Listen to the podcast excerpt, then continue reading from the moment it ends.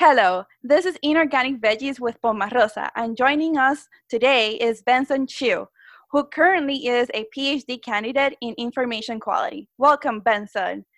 Uh, all right, well, thanks for having me. Please share with us an elevator pitch of what you do, and can you please let us know what information quality is? Okay, uh, elevator pitch. All right, so I am the IT coordinator for UALR, who works with the Department of Education for Arkansas. I work with special education data. So essentially, we collect special education data for the state of Arkansas and then we report it to the federal government. Um, in terms of my research, I work on data governance, so information quality. So that's a data governance, a subset of that. Uh, essentially, I'm looking at how agencies share data amongst each other. Uh, everyone has a lot of data. They continue to gather data. And so I'm looking at citizen data. And so, how can that data be shared across agencies so that they can better serve the citizens? What tools do you use frequently for your work? Like SQL or? Yeah, so we use a lot of SQL. Our servers are in SQL Server and Excel for just some number crunching.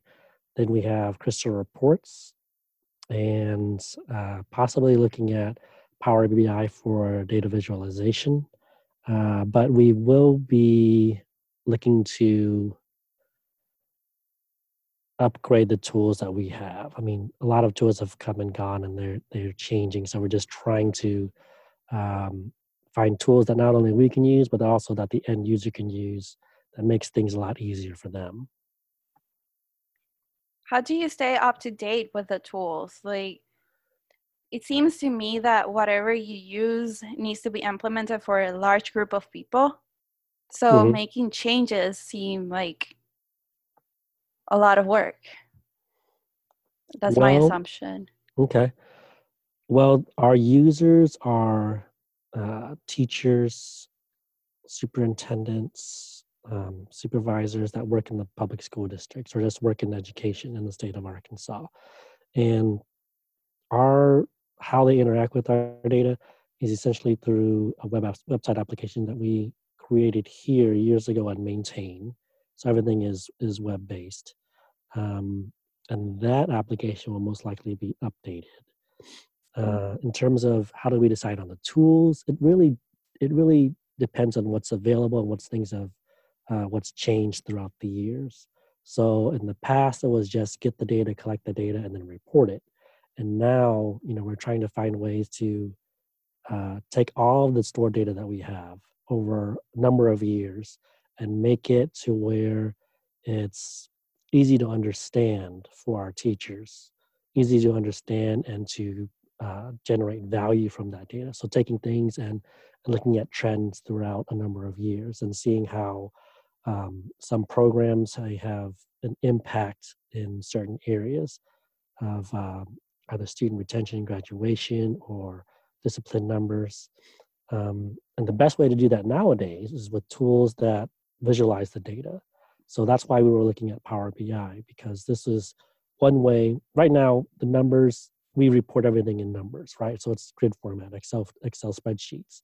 Uh, but with Power BI, you can actually use visualization using graphs and that are more accessible and tell a better story. So things like that are, are what we're going towards, but also in terms of the technology, looking at uh, different platforms that make it a lot easier to enter in data and to extract data.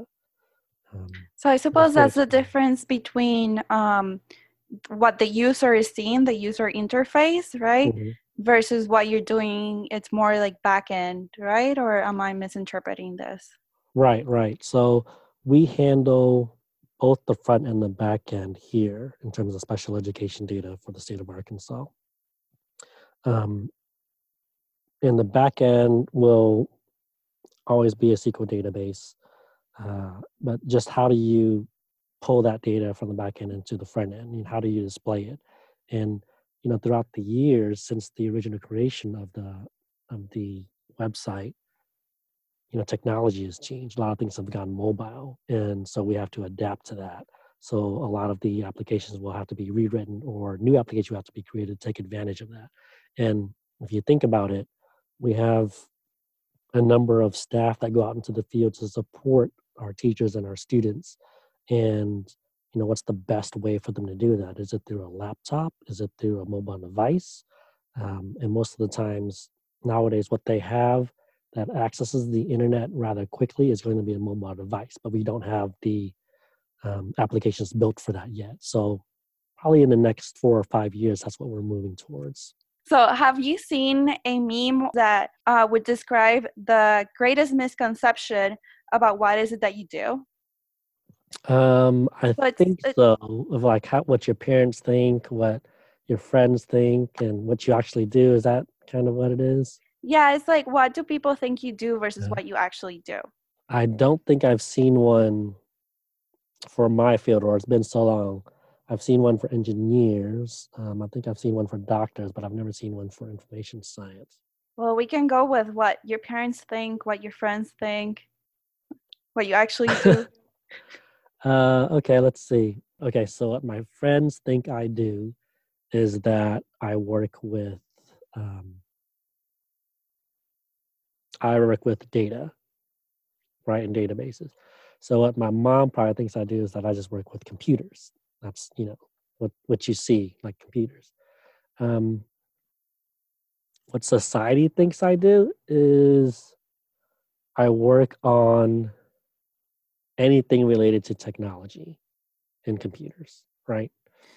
Um, what my friends think I do is that I fix their computers.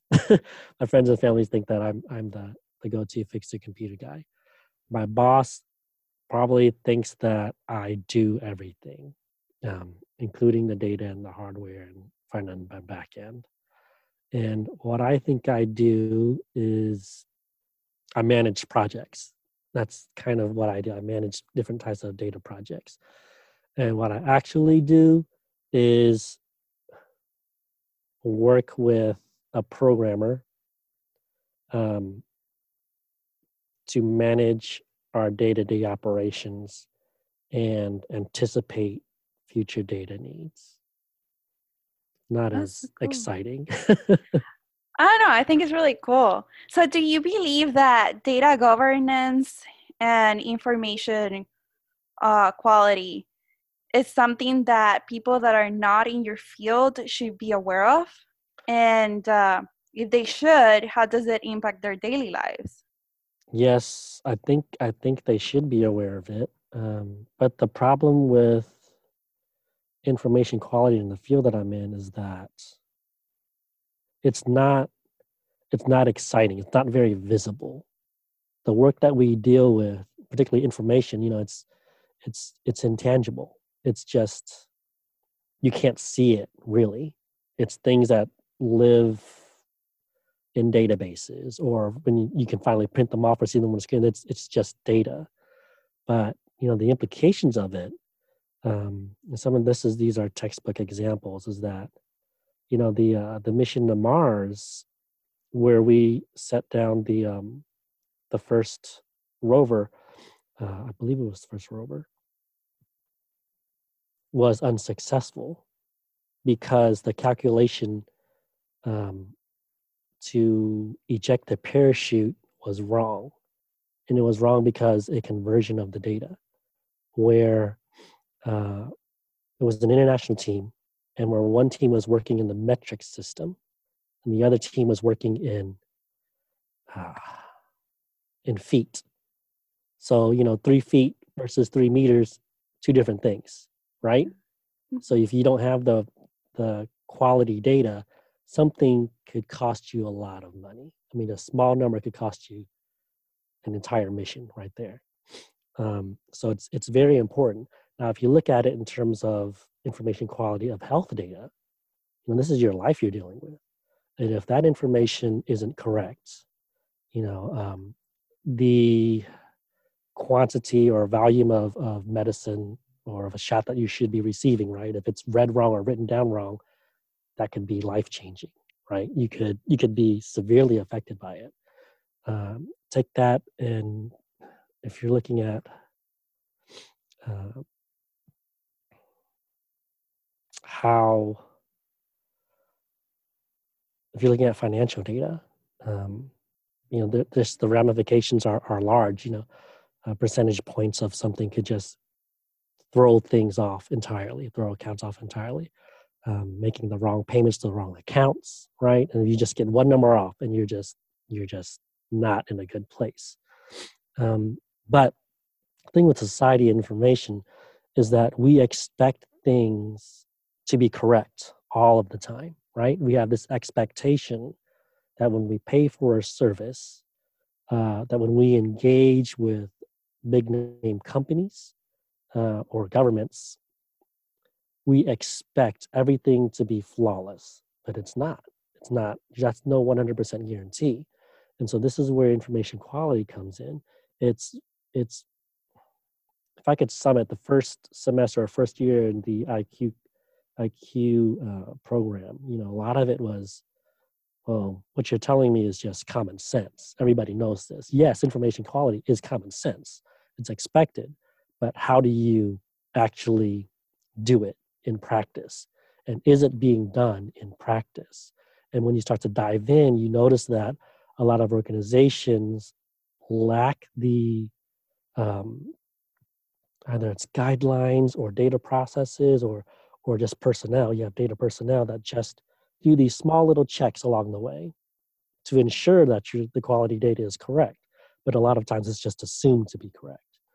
Uh, so there's um, there's some education there on the general public side, but also there is uh, education still that needs to be done on at the organizational level as well. And um, eventually, I do believe that data quality, uh, information quality, will be as recognizable as accounting and managerial industry just because they it kind of to me they live on the same plane in terms of um, expectations. You expect accounting numbers to be correct. You expect the quality to be correct. But there's a whole industry and whole business built around ensuring that it's correct with all of these audits, right? Uh, and as as the information quality field continues to grow and industry continues to grow and more people become aware of it, you know, there will be um, data audit firms that are just regular practice. Um, there will be data audits that just happen monthly, quarterly, or annually, just the same way that you would um, audit your books. So uh, I think in the future, this is this is what we will see happen, and this will be very beneficial to um, to all of us. I think that you touched upon it um, while you were talking, but what do you consider the greatest challenges and also the most fulfilling part of what you do? Uh, the greatest challenge is this is still the very um, early years, even though information quality has been around for, man, 10 plus years. I've been in the program, and it's just to think that it's still at the very beginning. Um, the challenge is that you know you don't stop what you're doing to implement an information quality program and then go back to work, right? You know, work just continues for organizations. Um, the challenge is that as more data comes in, uh, you'll have to continue to grow and you have to continue to monitor that data, but you also have to find ways to share the data, and that's that's the field where I'm in, is on the data governance side. Uh, there have been you know standards that have come up throughout the years to help to ensure that data being shared is in a format that can be transportable uh, that can be understood by other agencies and if you think about uh, xml that was a, a practice of trying to standardize how you format your data and get it somewhere else. Uh, you have EDI, the electronic data interchange, uh, that was used and that's uh, still used. And now we're trying to find out well, if you're sharing data amongst different agencies what is what's the catalyst for sharing that data but also how do you share that data? Different organizations have you know different backend databases right? Or they have different ways to store their data. Some of it is still on paper. What do you do in that scenario? Uh, what do you do if 10 organizations are using 10 different proprietary systems with 10 different proprietary databases? How do you begin to share that data but not just not just a matter of how but why should you do it? Will it be secure if you share that data? If the data goes to another place do you still own it or do they own it? You know what's the what the timeline that you're going to allow them to have access to that data? And if they say that they will delete their they delete the data that you've given them um, after they're done with it, will they actually do it? So there are a lot of questions, a lot of questions that come into play um, in this field. Uh, did I answer your question, or did I just go on to really no? You, you did totally, okay. and I kept on thinking about um, a project I had a few years ago mm-hmm. where we were um, extracting data from a database, and mm-hmm. one of the things that was so basic but yet very important and sometimes complicated was making sure that things were classified consistently mm-hmm. uh, throughout different um, spreadsheets and whatever it was that we used. Um, so I just kept on thinking about that, like consistency throughout like different users or agencies, whatever, and also how safe is that data, right? Like, mm-hmm. I think that's the element of cybersecurity too. I mm-hmm. would assume. Um, and then I kept on thinking about my computer. right. You know, it's it's just who wants my information, right? But at the same time, it's like things you don't think about, right? Like, mm-hmm. what if mm-hmm. someone has like their own health information in the computer? How easily accessible is that? Mm-hmm. Did I, am I taking your what you just said and distorting it, or am I following your path? No, I think the the issue with security and privacy is also another large field in in information science, and and that's the struggle that we have is when you're sharing data, it's it is it's still an area of concern regarding data ownership. Because let's say you've got your health data right? You've got all of your health data financial data everybody has that and you own it right you feel that you should own that data if you go to a hospital and they ask you for all of your information you fill it out you still you still feel you own that data right this is you this is you data you you've given it to them so now this hospital has all of your data and because they have it all of their data and they have in their databases they feel that they own that data as well. Mm. So the thing with the data is that it doesn't cost much to duplicate. And when you duplicate it, it's an exact copy of what the original was. So the concept of um, a, a product, an information product, and how how ownership of a product kind of gets broken when it, when it, when you talk about data because once it's copied the same multiple copies can look like the same thing. It's the same amount of it's the same amount of data. It's your data. Now where we go into the ethics of things of uh, data ownership and and privacy policy it's you know we have these agreements with or the agencies such as hospitals have agreements with you that they have yes you're giving us your data and it's going to be protected. Right? Um, there's not going to be sold to a third party because i think some people make money out of it. Right right right. And so and so there are laws built into place that specifically speak to that issue. Uh, but yeah if you're not careful if you sign up for the wrong thing, um, they can take your data and then sell it to somebody else. Or, or if a hospital gets hacked and they have all of your data, and they go to all your, then you have essentially all of your data, and they can kind of do whatever they want with it. Uh, but it's almost with any anything that's connected to the internet now. It's it's almost how do you protect against that? how do you? Because what comes to mind is like your agency is taken away from you, mm. right? Like you're this person, and that information is part of who you are, or at least describes portions of you. At least that's how I see it. So, how mm. do you protect that information and make sure that your agency is not taken away from you? That I don't have a direct answer for because there are so much of our data exists in small and large pieces spread across so many different um, programs, businesses, uh, educational institutions, agencies. I mean, if you think about it, your cell phone company has a has a part of your data. Um, your hospital that you visit has part of your pharmacist has part of your data. Your every school that you've gone to has part of your data.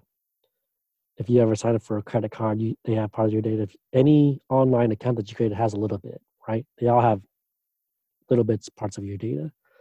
And so that that already exists. And so we're already we're willingly giving up our data for a service. All right? Even if you're ordering pizza you know this is my first name last name here's my address here's my phone number. Um, they have that data which is identifiable. Um, how to protect your how do you protect your agency from that is the only thing I can say is is just to be careful where you're giving out your data. If it's if something is asking for an SSN, it's you know you probably don't want to do it because there's just so many a lot of phishing techniques going around nowadays that you have to be kind of wary of what it is. So do not give your social security number. Right. Um, without knowing what well, if the service doesn't need your social security number, then you shouldn't have to give it, right? Correct. Yeah, you have you have to be you have to be a little bit smart and understand um, what is it you're signing up for. What is it that you're willing to give up? So that's probably the test is to say, do you need the service? Do you really need the application that you're downloading on your um, on your device, or do you, you know, is it worth giving up? Even if it's asking they, they just want your first name, last name, and email address, right? Do you really want to give that up? Um, if they're asking for a phone number, do you want to give that up? It's a yes or no thing. What brought you to this career path? So what what are the steps? So right now we're pretty much talking at the present, but if mm-hmm. we can step back and just rewind and go to a younger Benson, what was your career path and what are the steps you took to become a phd candidate? Okay. Well when um, in the very beginning i majored in management information systems for my bachelor's. And i wanted that just because i liked computers but i liked business and this was the thing that kind of merged them together. Uh, i really wasn't a good programmer but i just understood logic uh, easily. I understood the how businesses function, or I wanted to understand and and go into that world to where businesses could use computers and information systems to help them better do their jobs. Uh, afterwards, I pursued a master's in international studies, and that was because in the world that we were, you know, this was back in late 90s, early early 2000s where things were just becoming you know more and more global.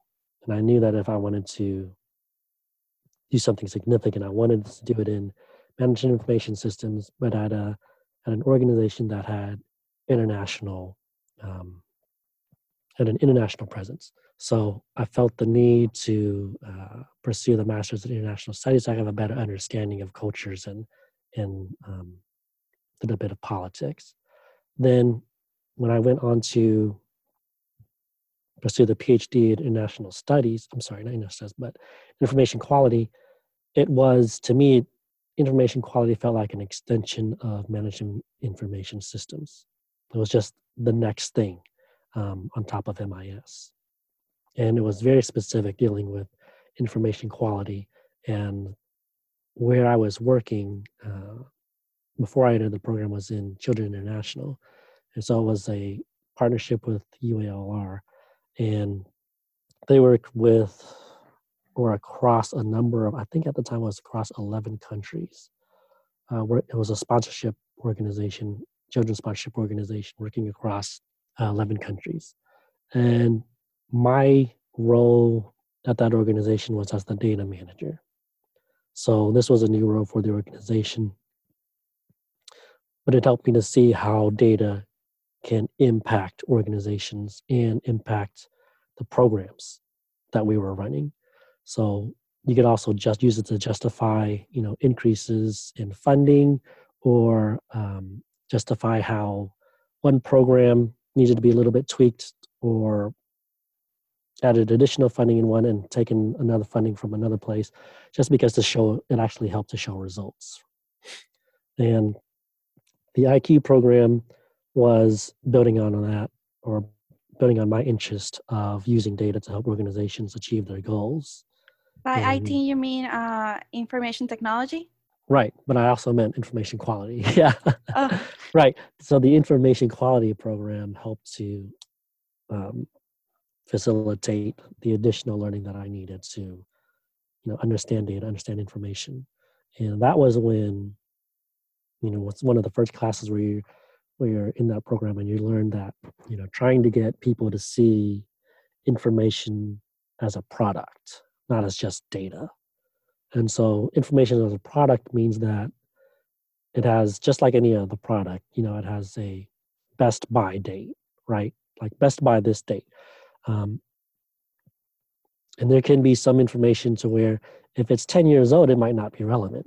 So you have to make sure that your data that your data is relevant, that it is of value to the organization or to the user using it. So that's what creates an information product.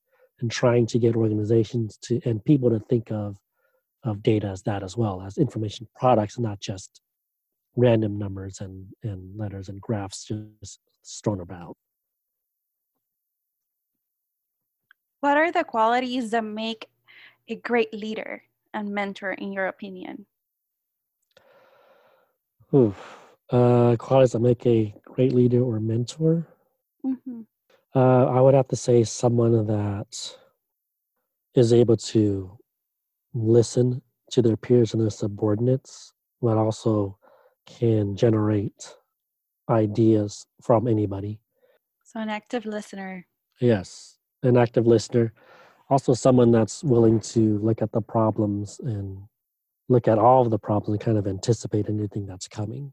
Someone that's really good at designating responsibilities, but also allowing the individuals or the teams to, you know, work to solve the issues. So I, that really just boils down to trust. So a good leader, good manager will will be able to trust their their team and trust uh, that they'll be able to take care of the job. Before we continue, let's define what's meant by a PhD. So, a okay. PhD refers to a doctorate in philosophy. Mm-hmm. No, you're not necessarily going to become a philosopher. You're most likely going to be a researcher. So, you graduate with a degree and you have a credential to be called a doctor so and so. At some academic institutions, a PhD is conferred when a PhD candidate presents the results of original research and meets other criteria for the institution, such as publications and a successful defense. Mm-hmm. So, so what does a PhD mean to you? Just my own interpretation of it. Mm-hmm.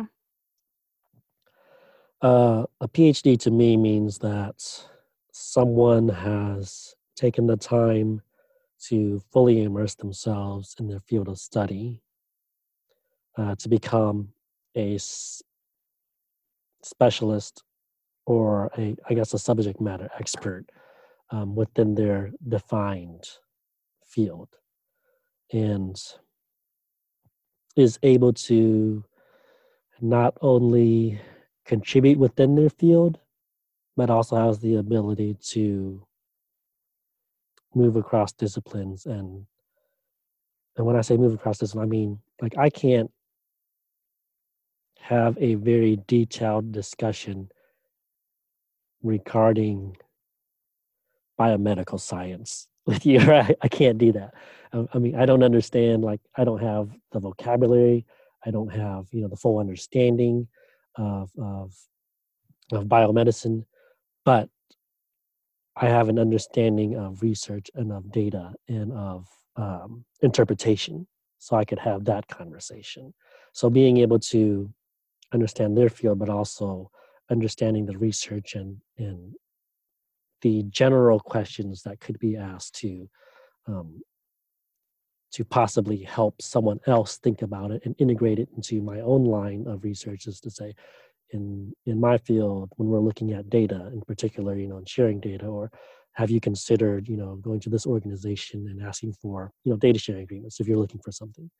Because because that's just it's common right but it might be common to me but not common to someone else what's your favorite technology and what technology that does not currently exist do you wish existed? Oh, favorite technology? Mm-hmm. I think I'd have to say computers.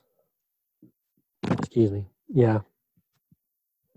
Computers are probably the, the favorite technology. I can't think of anything else that has probably done more. Um, for a greater number of people than that. And I guess if you if you dig deeper, then the internet would be at the top as well. But I think computers allow that to happen. Something that I wish existed. Mm-hmm. Uh, younger Bents would probably say flying cars, but uh, I think eventually. Back to the future. Right, right Event- eventually we'll get there, but um, no, not yet. I think one technology that is probably on the way, um, but I would like to have it is uh, batteries or devices that didn't need charging, and that's probably on the way. I mean, they'll still need charging. It's just that we won't need a cord to do it anymore. It'll just happen things will just never run out of energy. Um, that would be really cool. Yeah, one one day we'll get there, but it's just not here yet. Who are you beyond your work and research? Like, what do you enjoy doing? What are your passions? What do you consider as your mission in life? Who are you as a person? Um, I am someone that just continues to learn and wants to continue to learn and develop and grow. I think growth is a big part of me. It's something that I've always done, just kind of every step of the way. Um, I enjoy family time, so anytime I can hang out with siblings or nieces and nephews and uh, cousins, that's always a great thing for me to do. Uh, what I do on my spare time, mostly, wow, if I I can't. uh, if I had spare time, I would probably work more on my house and just kind of learn those things. I would like to be able to renovate rooms and you know uh, gardens and landscape and all that, and that's those are just future projects. I do enjoy reading, do enjoy music. Um, just uh, I guess as I grow older, now I'd probably have to reevaluate. But as I grow older, it would just be spending more time with uh, family and friends. And then whatever happens, happens there. And what do you consider as your mission in life? My mission in life? Mm-hmm. If you were going to write a mission statement, what would it be? My mission statement would probably be to remember and to do as much good as I can. I would like to, you know, one of the goals with the whole PhD thing is that if once I complete that, I want to be able to help students to realize their full potential. And even if it's not a student, if it's I'm working in if I'm working at a company or doing research or something, whoever I'm involved with, I want them or I would like to help them to reach their full potential in any way that I can. And I probably say that's that's my mission there. May not be able to do a big thing, but I would like to be able to help someone along the way. I think it's very positive and mm-hmm. wonderful. Like I wish more people had that mission statement, you know? Mm-hmm. Will you be okay talking a little bit about your background?